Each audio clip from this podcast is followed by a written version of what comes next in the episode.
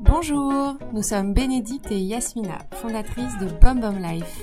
BomBom Life, c'est un service de coaching en ligne pour toutes les personnes qui souhaitent reprendre le pouvoir sur leur alimentation.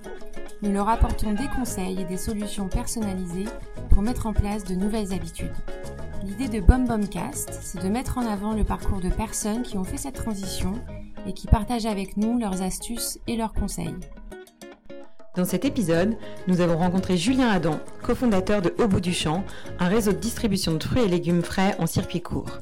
Julien nous raconte comment ils ont construit avec son associé un modèle rupturiste et innovant et développé leur entreprise et leurs 8 magasins en Ile-de-France avec 50 producteurs partenaires. Il nous explique comment ils parviennent à proposer des produits de qualité, du champ à l'assiette en moins de 24 heures. Bonne écoute Bonjour Julien. Bonjour. Euh, merci de nous accueillir à Clichy, dans les locaux d'Au bout du champ.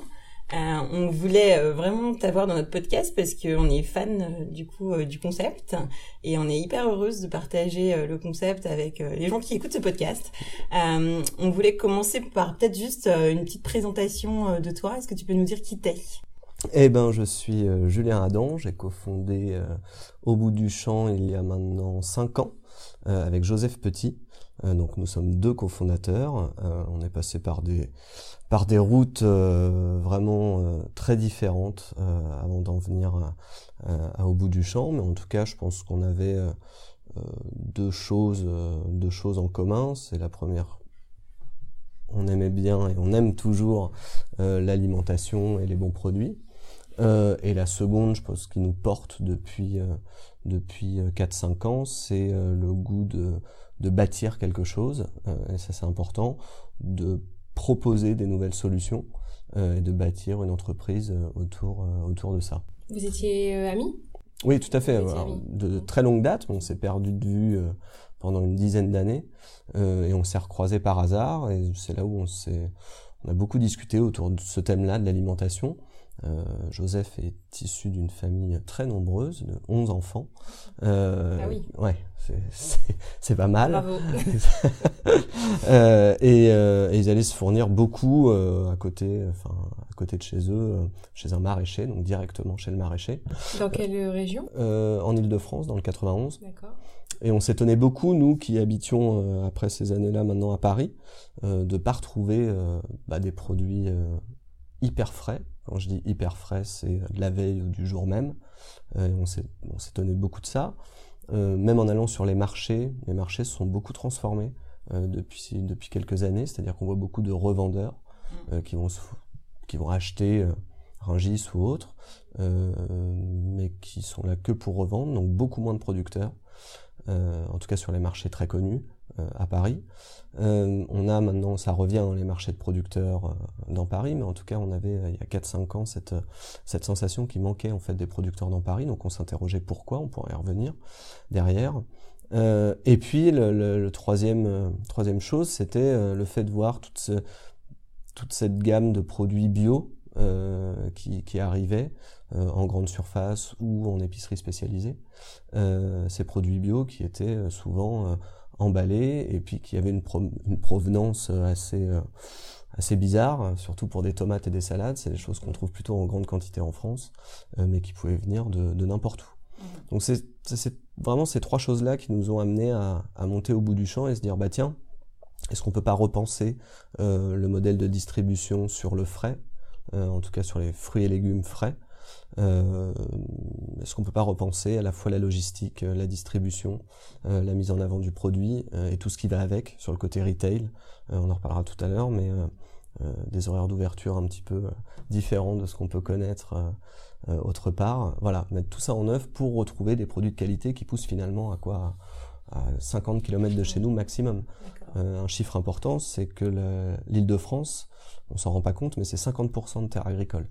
Euh, on s'en rend pas compte. On s'en rend pas compte quand on vit, euh, que ce soit dans Paris ou autre. D'ailleurs, on a des grandes villes, euh, Saint-Maur, peu importe. Mhm. On s'en rend pas du tout compte. Mais 50%, c'est des terres agricoles en Ile-de-France. Mhm. Alors, pas que du maraîchage, qu'on s'entende. Il y a beaucoup de céréaliers, de grandes cultures, mais en tout cas, on a beaucoup de gens qui qui reviennent en tout cas ces céréaliers, reviennent sur quelques parcelles avec du maraîchage. L'île de France, il y a, il y a assez longtemps de ça, mais et encore, non, pas forcément si longtemps, mais entre 50 et 100 ans, euh, la petite couronne alimentait Paris. Mhm. Euh, oui, c'était la, la, campagne. C'était la, oui, c'était la campagne et c'était le garde-manger de Paris. Mhm. Donc on a encore des producteurs, enfin on a nous des producteurs avec qui on, on travaille en ce moment, euh, où leurs grands-parents cultivaient ces mêmes terres et faisaient le trajet tous les matins euh, en camion pour amener aux halles euh, c'est-à-dire bah, en plein cœur de Paris, mm. Euh, ce qui s'est beaucoup transformé en fait. Les halles de maintenant, c'est plus, plus forcément la, la de Chine exactement que que les euh, que les tomates ou les pommes de terre, exactement. Mm. mais c'est cette petite couronne, cette petite ceinture qui alimentait tout tout Paris en fait. Mm. Donc sans vouloir faire, c'était ma petite petit quart de, enfin, ma petite minute Laurent Dutch là, mais c'est important de de le noter, de le souligner en fait. Voilà. Et du coup, au bout du champ, c'est quoi aujourd'hui? Alors au bout du champ, pour avoir une photographie euh, euh, à l'instant T, euh, c'est une entreprise de 60 salariés maintenant, un petit peu plus de 60, avec 90% de, de, collaborateurs qui sont en CDI chez nous. ça se répartit à 60% en équipe de vente et 40% sur de l'équipe logistique. 30%, en équipe logistique, une dizaine de pourcents ici euh, dans nos locaux à Clichy pour assurer tout ce qui est fonction support, les ressources humaines, la communication, euh, etc. Euh, c'est une dizaine de camions, un entrepôt à Carrière-sur-Seine pour pouvoir faire justement ce, cette espèce de de comment dire centralisation Ouais, au-delà de la centralisation, mais le dispatch en fait. C'est-à-dire comme on va chercher tous les matins chez beaucoup de producteurs, euh, ce, à Carrière sur Seine, cet entrepôt nous permet de tout dispatcher pendant une heure et de repartir vers les, magasins assez rapidement. Mm. Euh, c'est 8 points de vente euh, aujourd'hui. Euh, dans le 9e, 17e, 18e, 20e, 14e, je, je n'en oublie pas, et un à Levallois. Mais ça, vous les retrouvez sur le site internet de Haut du Champ. Euh, et c'est surtout 50 euh, producteurs partenaires. Euh, ces 50 producteurs partenaires, donc tous sur le territoire de, de l'île de France, ça dépasse un petit peu. Il y en a quelques-uns qui commencent à arriver dans l'Oise. En tout cas, notre but, c'est de pas dépasser les 150 km. C'est hyper important. Et ces producteurs, à noter qu'il n'y en a pas un seul qui a arrêté de travailler avec nous depuis la création d'Au bout du champ. Donc on n'a pas démarré avec les 50, on a démarré avec une dizaine, mais en tout cas, euh, sur l'ensemble des producteurs, pour le moment, il n'y en a pas un qui, qui a arrêté de, de, bosser avec nous. Et puis il faut surtout le dire, en tant que client final, euh, c'est des excellents produits pour notre assiette. Euh, et, euh, et, une des questions qu'on a, c'est qu'est-ce qui fait la qualité de ces produits quand... Bah, je, je, pense que la qualité de ces produits, elle tient à finalement pas grand-chose, entre guillemets. Euh, mais elle tient surtout sur deux principes fondamentaux. C'est un, le goût. Euh, le goût des produits, comment on fait le, goût d'un carotte ou d'un navet en fait. Euh, c'est surtout qu'on a des producteurs qui sont pas en monoculture. Et la monoculture, c'est ce qui tue le goût d'un produit. Quand vous avez toute l'année, vous faites des carottes toute l'année dans le même champ, finalement, la terre s'habitue euh, la terre s'habitue et donc bah, renvoie moins, euh, si vous voulez, au niveau, au niveau agronomie, mmh. euh, renvoie moins à la carotte de goût au final. Donc nous, on, l'un des l'un des piliers de, de bout du champ, c'est d'aller chercher, travailler avec des producteurs qui eux ne sont pas en monoculture, qui font vraiment de la rotation de culture et qui travaillent souvent euh, en famille en fait, mais qui peuvent justement avoir toute cette diversité et c'est ça qui va faire le goût du produit, le goût du légume, euh, ça c'est super important.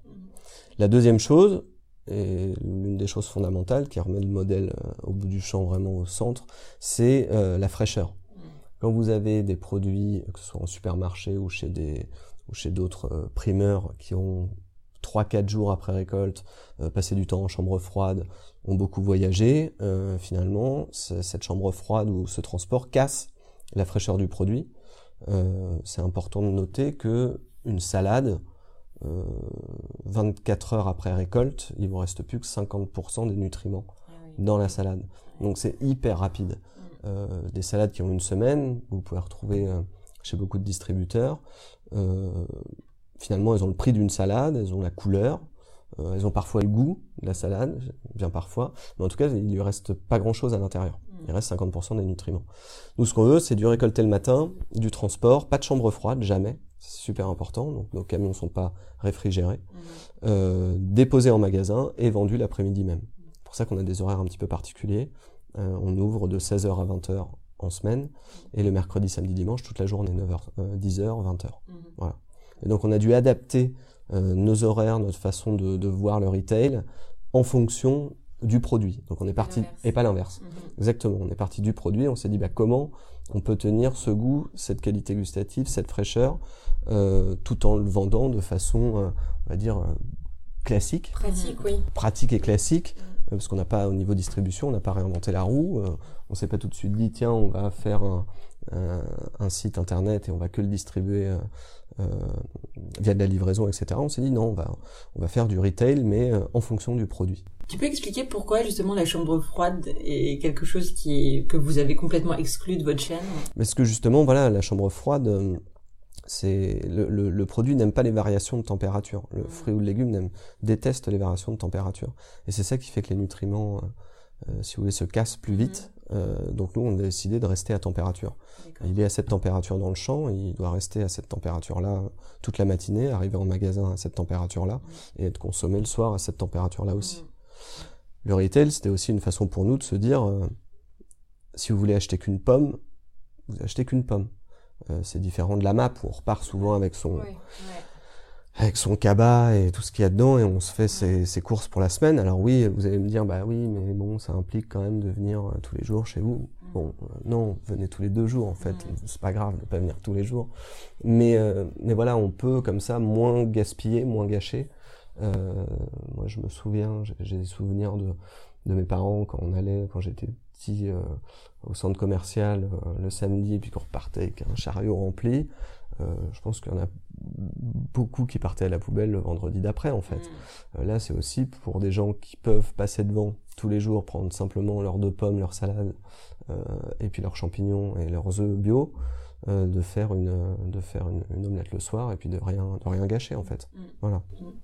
Et d'ailleurs, comment tu gères, enfin comment vous gérez les stocks euh, en fin de journée? Qu'est-ce que vous faites euh, de ce que vous n'avez pas vendu? Alors nous, on a une particularité et ça va avec ce modèle de distribution et de logistique, c'est que nos stocks, c'est les champs. On fonctionne sans stock, c'est-à-dire qu'on a la chance d'avoir des petits, enfin vous y êtes déjà allé, on a des petits magasins, c'est 20, 30 mètres carrés, on a une réserve de 10, 20 mètres carrés, donc ce qui oblige chez nous les responsables de magasins dans leurs commandes, quand ils commandent aux producteurs tous les jours en fait, de commander juste ce qu'il faut. Donc ça arrive, il reste deux salades, nos salariés peuvent prendre les salades pour eux le soir, ils ont un budget euh, par mois alloué aux fruits et légumes, donc c'est pour ça qu'ils sont tout le temps heureux, euh, parce qu'ils en mangent beaucoup en fait, bien dans leur peau, plein de bons nutriments, etc. Euh, et euh, oui, s'il y a une salade le soir euh, qui vraiment il y a rien, on la remet le lendemain du moment qu'on la passe pas en chambre froide. Mm. Ça c'est important. Donc elle reste à température et elle peut rester jusqu'au lendemain. Mm. Après on n'est pas des des dingos non plus, c'est-à-dire que là on là je vous parle surtout des verres en fait, tout ce qui est vert. Mm. La pomme de terre, on va pas la chercher tous les matins. Oui. Le potimarron pareil. Euh, voilà, ça c'est des choses qu'on peut nous Il y a la fraîcheur naturelle. en Bien fait, sûr, exactement, produits. tout à fait. Qu'est-ce qui se conserve mieux alors Si on peut donner des conseils euh, même euh, aux gens, euh, est-ce qu'une botte de radis euh, Bonne de radis. plus longtemps Bien sûr, mais là encore, c'est qu'il faut laisser les fans. Euh, pareil, nous on vend des carottes bottes avec les fans. Souvent les gens nous disent à la caisse, Ah, est-ce que vous pouvez nous couper les fans? C'est dommage parce Il y que a des c'est- choses à faire avec les alors fans en plus. déjà un, il y a des choses à faire avec les fans, du pesto, enfin Ouais. il y a pas mal de recettes assez sympas. Hyper simple. Ouais, hyper simple. Et deuxième chose, c'est que bah, pour la conservation du produit, il faut laisser, il faut laisser la fan de la carotte euh, dans le, enfin, il faut laisser. Ça, euh, avec produit. D'éducation quand même à faire. Ouais, On exactement. pas. Ouais, tout à fait. Mais rien que, les... enfin, pour nous, les saisons, c'est quelque chose de d'inimaginable. Vous pouvez pas, vous pouvez pas vous imaginer. En fait, c'est, c'est... on rééduque pas mal de monde euh, au niveau des saisons. On ne sait, on ne sait plus. Ça, c'est normal. Depuis 50 ans, on a tout, tout le temps. Mm. On va n'importe où, dans n'importe quel, euh, dans un- chez n'importe quel distributeur, on a tout le temps de la tomate euh, à n'importe quelle, à n'importe quelle saison. Euh, Et, et du coup, sur ça, il n'y a pas de réticence, ou en tout cas des demandes, tu vois, dans le sens où réhabituer les gens aux saisons, ça veut dire qu'à des moments de l'année, il n'y a pas. Euh, et, euh, et, à d'autres moments, il y a beaucoup, beaucoup.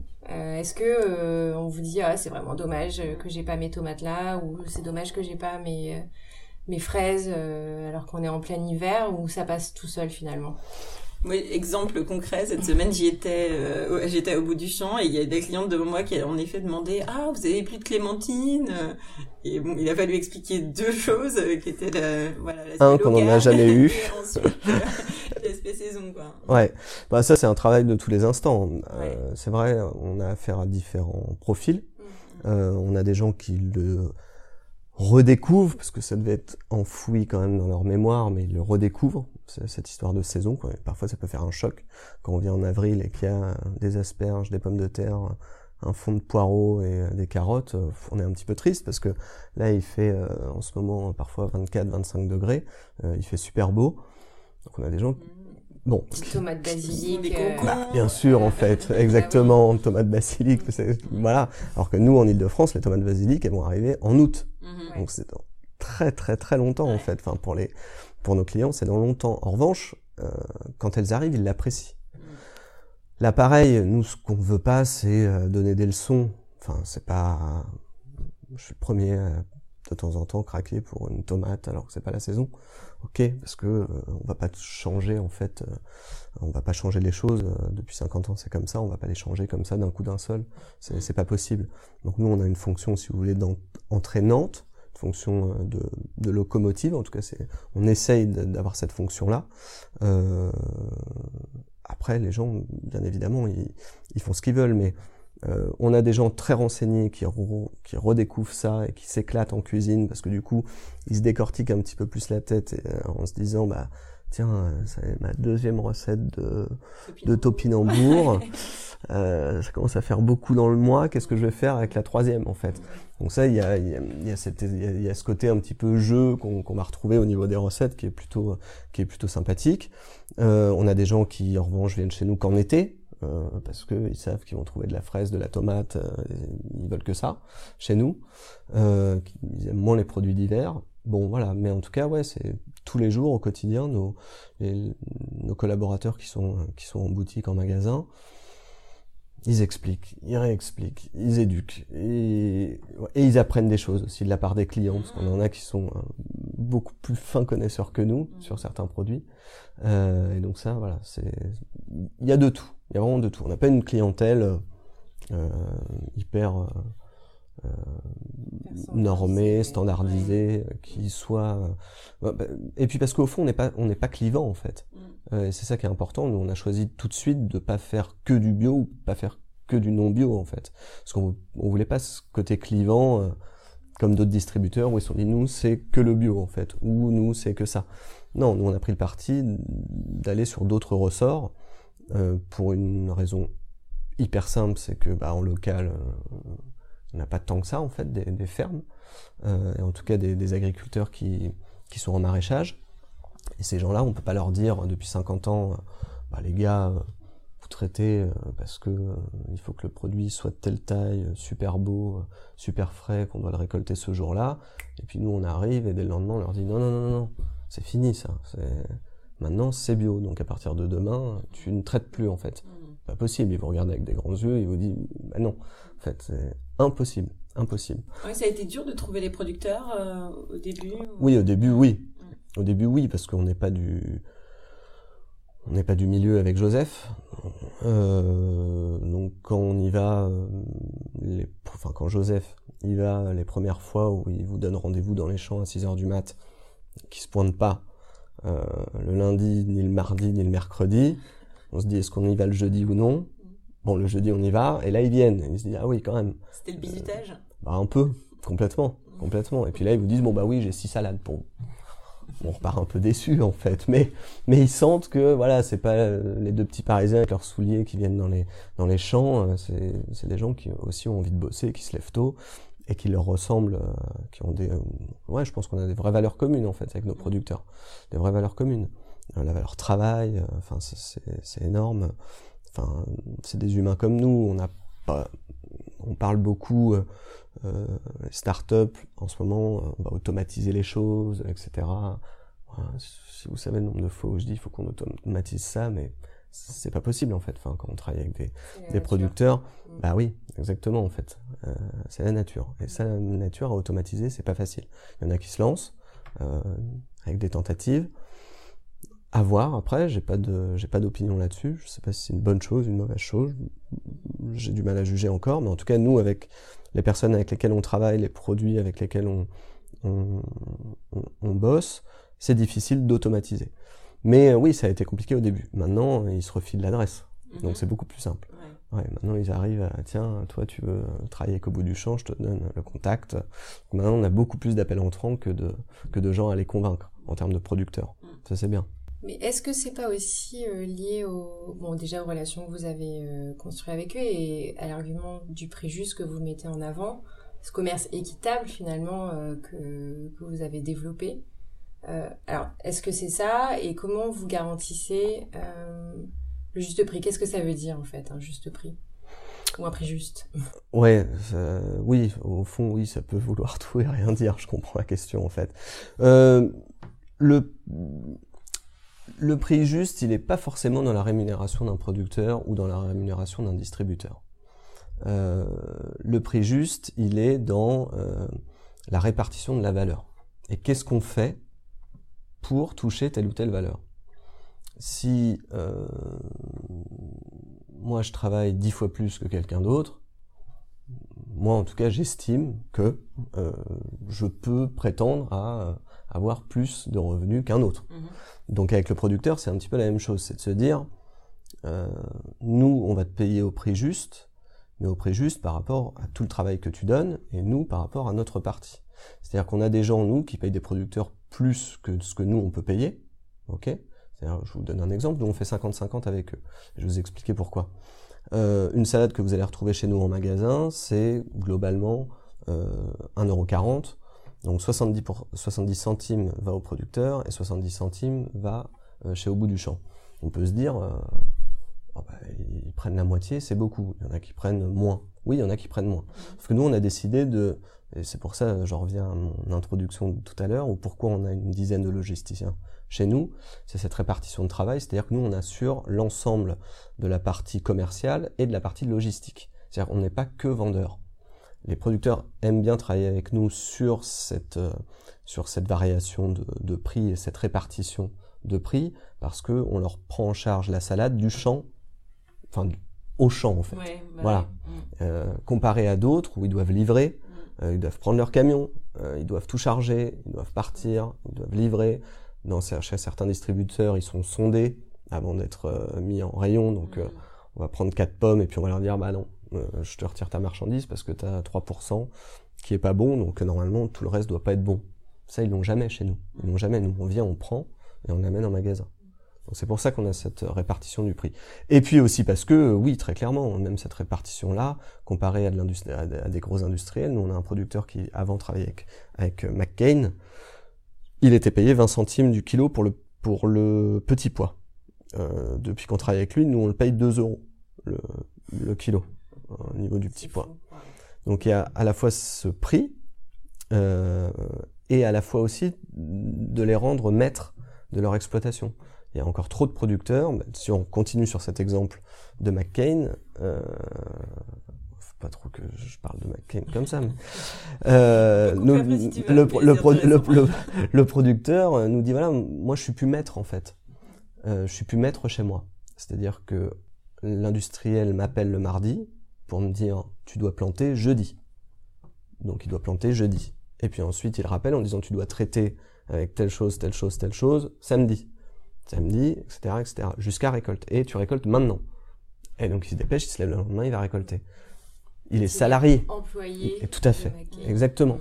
C'est du salariat déguisé pour moi. Et donc il nous dit, moi je suis plus maître à bord. Je peux pas euh, faire ce que j'aime. Je peux pas faire mon métier. Je peux pas tenter des choses. Peux mm. rien tenter avec euh, avec des, des, des acteurs de l'agroalimentaire comme ça. Avec nous, il peut tenter une nouvelle variété, Là, les gars, je me suis planté, j'ai voulu rien faire sur la récolte alors qu'elle allait être attaquée. La pomme est un peu tapée, qu'est-ce qu'on fait? Bah rien, on la prend et puis on la met en rayon en fait. Parce que nous derrière, on a ce rôle éducatif dont on parlait tout à l'heure et, dire aux gens mais c'est pas parce que ta pomme est tapée qu'elle est qu'elle est mauvaise. Donc on la mange. Euh, donc ça, c'est super important. Donc cette répartition de valeur, comme je disais au début, euh, pour nous et pour les producteurs, elle nous semble hyper juste dans le travail que l'on fournit. On n'est pas juste là, nous, pour vendre, c'est souvent, on a la réflexion hein, en magasin. Ah, mais euh, vous êtes en circuit court, donc ça vient directement du producteur, mais pourquoi ça a ce prix-là? Pourquoi c'est pas moins cher?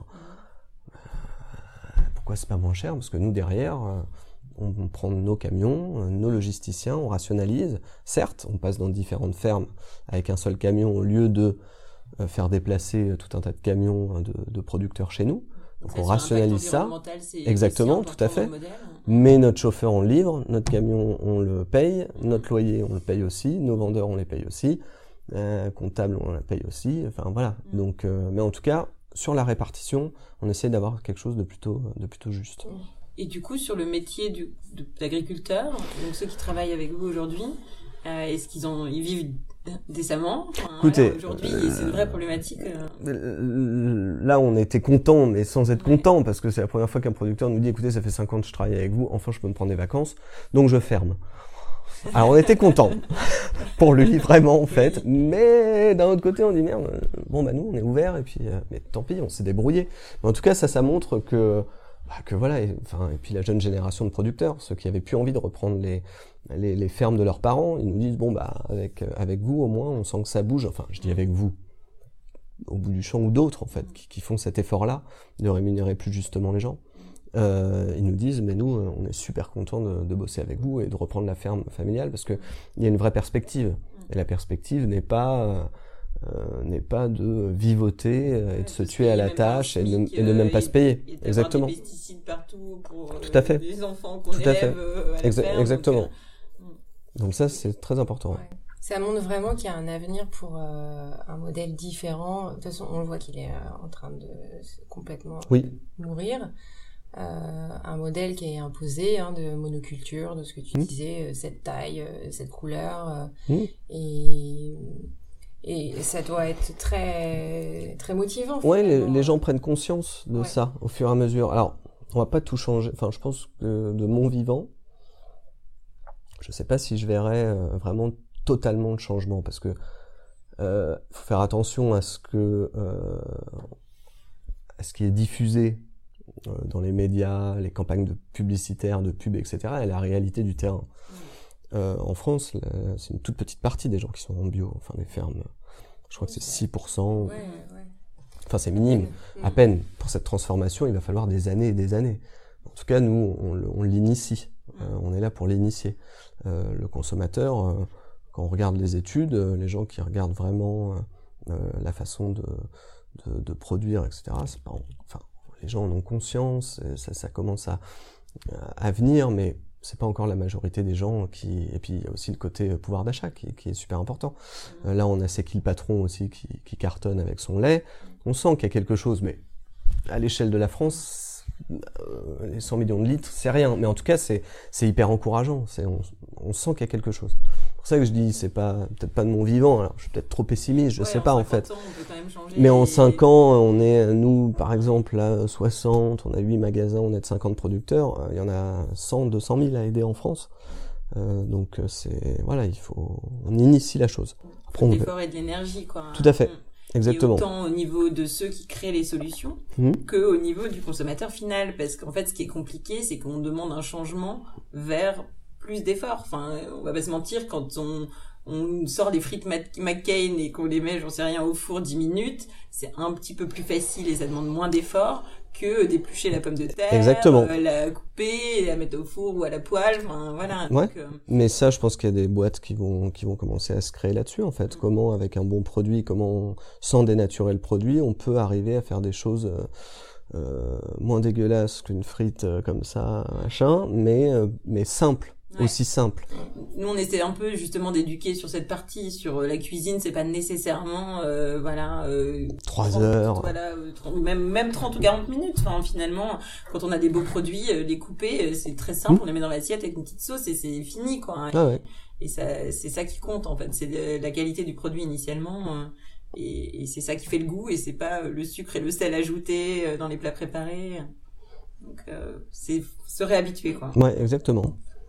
Et euh, comment tu, euh, tu disais que le bio c'était pas une, une obligation et c'était même pas forcément possible euh, dans votre cahier des charges local. J'imagine qu'il y a quand même un aspect raisonné. Euh, regardez ça. À mort complètement. Comment vous vous, assurez de ça? Qu'est-ce que ça veut dire déjà une agriculture raisonnée? Bah, Ça veut tout et rien dire. C'est bien ça le problème en fait. L'agriculture raisonnée, on le sait, sur la pomme il y a grosso modo 14 traitements par an sur une agriculture, on va dire, conventionnelle. Euh, des gens qui sont à 13 peuvent dire, je, suis raisonné en fait, je suis raisonné.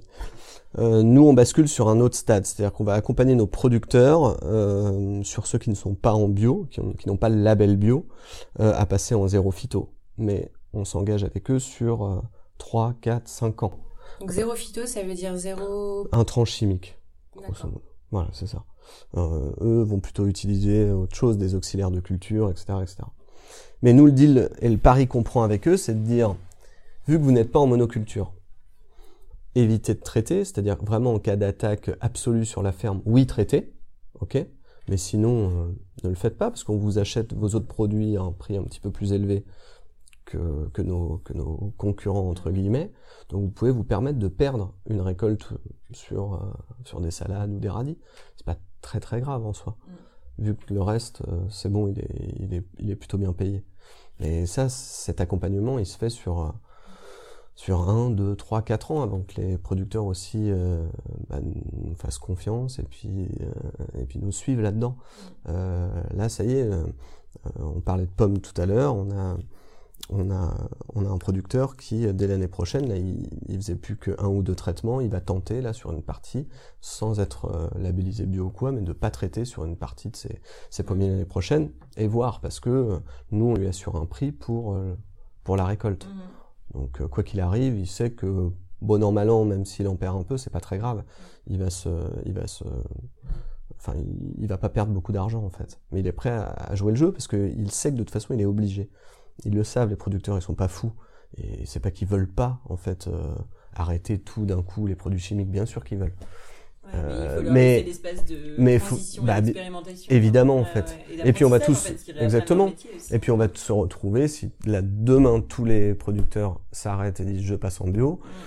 On va tous se retrouver avec des toutes petites pommes comme ça, euh, trouées, noires, avec des verres, etc. Tout le monde va se dire mais c'est malade les mecs. Euh, moi j'ai ma j'ai ma pomme toute brillante, toute belle, euh, la même couleur euh, tout le temps, euh, toute l'année, et puis là, il me donne un truc que j'ai pas envie. Donc, c'est tout. C'est les producteurs d'un côté, les aider, les consommateurs de l'autre, leur dire, bah, il y a peut-être autre chose que la pomme toute brillante, toute belle. Il y a, celle-ci aussi qui, qui est tout aussi bonne et qui, qui n'a aucun produit dessus.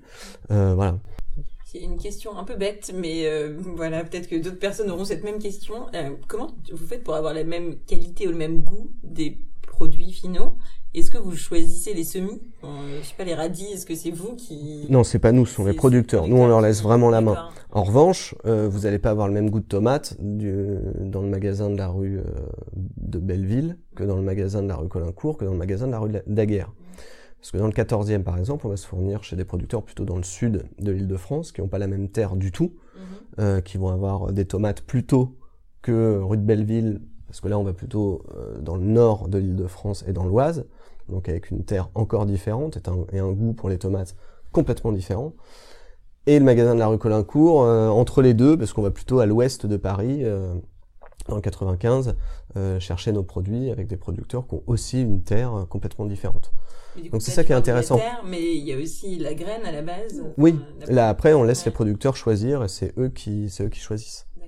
Donc c'est ça qui est intéressant. C'est pas comme le paquet de pépito qu'on va acheter à, à Lille ou à Marseille et quoi quoi qu'il arrive, on sait que normalement le paquet de pépito, ouais, ou le big, exactement, ou le Big Mac, ouais.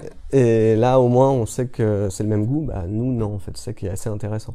Euh, alors, euh, bon, amusez-vous en week-end à aller chercher une tomate dans chaque point de vente. En fait, ça peut être drôle, mais euh, mais au-delà de ça, c'est c'est ça qui est important, en fait, c'est de pouvoir euh, avoir ce nom au bout du champ en enseigne mais mm, où on puisse identifier, voilà, nous, notre philosophie, notre vision, euh, ce qu'on veut mettre en place et la proposition qu'on veut mettre sur la table, et, euh, et de pas avoir les travers d'une chaîne de magasins euh, qui ont les mêmes fournisseurs, les mêmes produits hyper standardisés, etc., etc. C'est vrai que c'est assez dramatique en fait de se dire que on pense qu'une tomate, elle est forcément de cette taille-là, elle est forcément de cette couleur-là, partout où on va, et une pomme, elle doit être brillante. Et on a complètement perdu le, bon sens lié à euh, bah, une, un fruit ou un légume, ça pousse dans la terre, et la terre a un impact, et euh, la région a un impact, et c'est normal qu'on n'ait pas les mêmes produits euh, pour un même une même, même catégorie. Bien sûr, il y a le climat qui joue, il y a enfin, tout un tas de choses. Mais on est complètement enfin, sorti de tout ça. Ouais.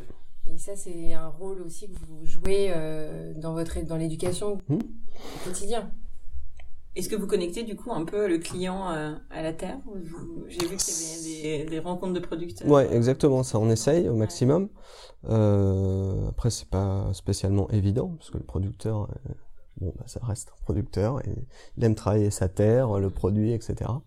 Euh, mais on essaye, oui, de, de, les, faire venir, en fait, de, leur, de les faire rencontrer nos, nos, clients, qui puissent échanger, discuter. Euh, pourquoi tu fais ça comme ça Pourquoi tu fais ça comme ci Et eux, ils adorent ça. Euh, ils adorent ça. Parler avec leurs clients finaux.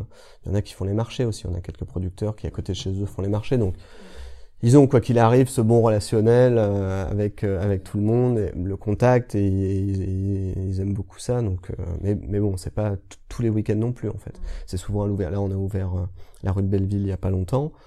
je pense que fin mai, début juin, la belle saison, on va organiser cette rencontre avec les producteurs qui qui travaillent pour le magasin de la, avec pardon, qui travaillent avec le magasin de la, de la rue de Belleville.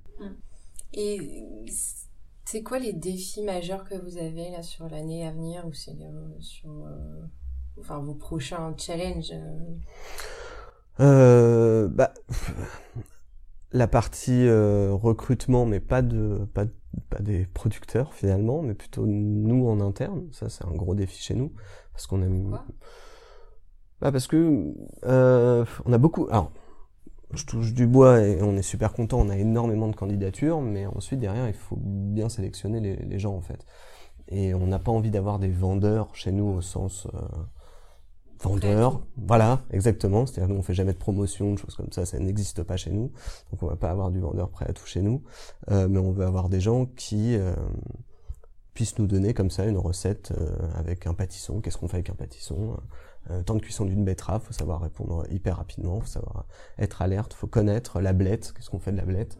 Euh, faut aimer manger des fruits et des légumes. Hein. Ouais, il faut, faut aimer le fruit et les légumes. Ah ouais, complètement en fait. Et il faut, faut, faut, faut, faut se renseigner dessus, faut, faut aimer le produit. Et ça, c'est un défi chez nous, c'est de, c'est de recruter des gens qui puissent rester dans le temps avec nous et qui ont ce, cette appétence particulière pour ce produit-là en fait. Pas facile. C'est un défi parce que vous êtes à Paris ou parce que bah, c'est comme ça. On... Oh, c'est un défi parce que c'est comme ça, ouais. Euh, c'est un manque d'éducation un peu générale. Bien sûr, on a déjà une cliente qui est revenue dans un magasin en disant euh, la tarte, euh, la tarte à la rhubarbe là que vous m'avez conseillé hier était, était, était vraiment dégueulasse, sauf qu'elle avait pris de la blette en fait. Mais, enfin, pour montrer, enfin, ah ouais. non, mais, euh, pour vous montrer à quel point, et ça c'est une, histoire véridique et je la raconte à chaque fois en fait. Dessert, la tarte à la ouais, ça a pas fait fureur si tu veux, avec euh, une petite glace vanille en plus. pas terrible quoi. Mais enfin voilà le genre de choses qui peut nous arriver. Donc, faut avoir quand même des gens derrière en magasin qui puissent aiguiller, conseiller, euh, rassurer. Alors pas cuisiner pour les gens, mais en tout cas voilà. Et ça, ouais, ça c'est un défi pour nous parce que bah, voilà, d'avoir des gens compétents euh, là-dessus, euh, qui ont aussi une histoire ou un passé. On a beaucoup hein, des, des gens comme ça qui qui ont cette fibre euh, mais voilà, ça c'est un de nos défis aussi, c'est d'aller, c'est d'aller les chercher et, de les garder euh, et de les garder au sein de la boîte. Et euh, du coup, c'est quoi les plans un peu de d'ouverture ou à quel, quelles sont vos ambitions sur au-delà de l'Île-de-France ou pas au-delà de l'Île-de-France C'est toujours la question. C'est hyper compliqué d'ouvrir. Nous, c'est vrai qu'on est très, pour l'instant, Paris-Île-de-France. donc la question, elle se pose là. Elle commence à se poser. le truc, c'est bon bah comment on fait pour ouvrir un magasin à, Toulouse, à Lyon, à Bordeaux? C'est pas la même chose que d'être tout le temps présent ici sur le terrain, etc. Donc ça s'organise. Euh, là en 2019, on commence vraiment à comment dire être plus solide Euh, c'est-à-dire qu'on sait maintenant comment ouvrir un magasin rapidement, quel, local prendre plutôt que plutôt qu'un autre, enfin lequel choisir plutôt qu'un autre. Euh, après une autre région, pourquoi pas? Ça se fera peut-être pas en 2019, mais j'espère qu'en 2020 on va pouvoir on va pouvoir aller chercher d'autres producteurs, les faire travailler, d'ouvrir d'autres d'autres points de vente comme ça. Il faut trouver aussi le bon modèle pour en région. Là, on maîtrise bien notre sujet. Mm. on a des producteurs qui nous appellent. Enfin, ça y est, on commence à être euh, beaucoup de gens commencent à connaître, donc euh, aussi bien producteurs que, que consommateurs, donc c'est plus facile.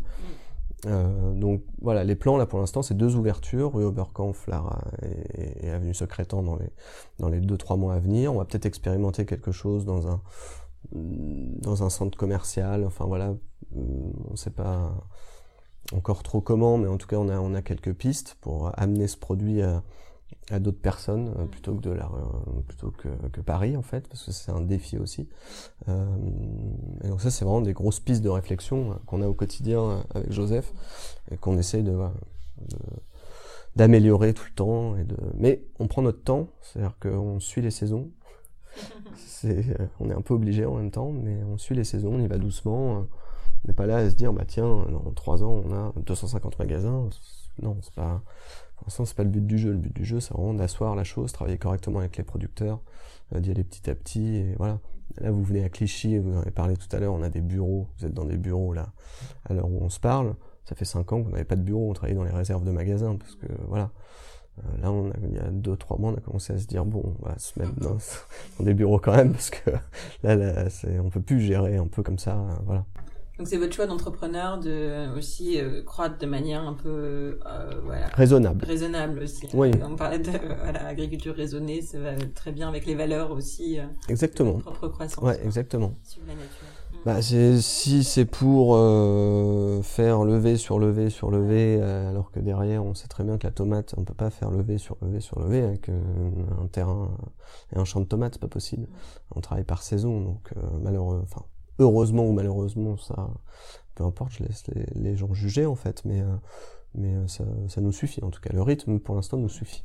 Et vous avez créé un modèle où vous êtes rentable et où vous pouvez vous autofinancer? Depuis l'année, depuis 2018. Depuis 2018, euh, depuis 2018, ouais, ça y est, on est rentable, on se finance, euh, parce que le retail est très gourmand en capitaux propres. Euh, surtout ici. Surtout ici, exactement. Donc c'était hyper important pour nous de pouvoir euh, sortir des bilans positifs pour aller voir euh, le banquier ou la banquière et lui demander de nous financer notre prochain pas de porte. Mmh. Voilà. Et votre plus grande fierté à date? Ah bah, C'est peut-être d'avoir, c'est peut-être justement d'avoir vu que cette dame s'était trompée entre la blette et la rhubarbe, d'avoir réorienté sur une recette beaucoup plus appropriée. Non, la plus grande fierté en vrai, c'est 60 CDI c'est ça qui, c'est ça nous qui nous fait super plaisir, c'est que en vendant des pommes de terre, mes amis se marrent un peu, ils me disent c'est le vendeur de patates. Ok, très bien, mais euh, on a créé 60 emplois, on va arriver à 100 en 2000, 2020, début 2020 on va être une centaine. Euh, c'est des emplois où les gens sont payés correctement, on a des producteurs qui se payent correctement. Ça va, en fait, on est, plutôt content. On, se lève le matin, on est, on est super content. On a nos petits tracas quotidiens, mais c'est voilà, on est une entreprise qui est rentable, euh, on paye des gens, ils sont hyper contents de travailler chez nous. Euh, bon voilà, c'est voilà. Ça c'est c'est la, seule chose. Et toi dans tout ça, t'as le temps pour cuisiner et bien manger? Eh ben oui. Alors pas pas autant que je le voudrais, mais euh, je m'y suis mis. Moi, alors moi j'étais pas du tout. Enfin c'était plutôt Joseph qui était très fruits et légumes, tout ça. Bon, j'avais pas trop différencié une aubergine d'une courgette, moi, à la base. Euh... Toi, t'aurais pu faire l'erreur de la, tarte à la blette. Ah bah, mais, mais, 100 fois, en fait. Mais 100 fois. Euh, complètement. Mais parfois, j'achète des carottes, je reviens, c'est des panais, enfin, bon, c'est n'importe quoi, en fait. Mais, euh, mais bon, pas toujours, là, ça y est, ça fait un petit moment que j'ai pris le pli. Mais ouais, ouais, oui, maintenant, ouais, parce que on s'y habitue, en fait, à manger ces tomates-là. Et, euh, et maintenant, on le sent vraiment quand on va chercher une tomate euh, autre part. Enfin, c'est super bizarre de dire ça, ça fait un peu le, ça fait un peu le mec machin, mais, mais j'arrive plus à manger des tomates euh, industrielles. qui viennent de je sais pas où et qui ont été traités comme des comme des dingues. Je je peux plus.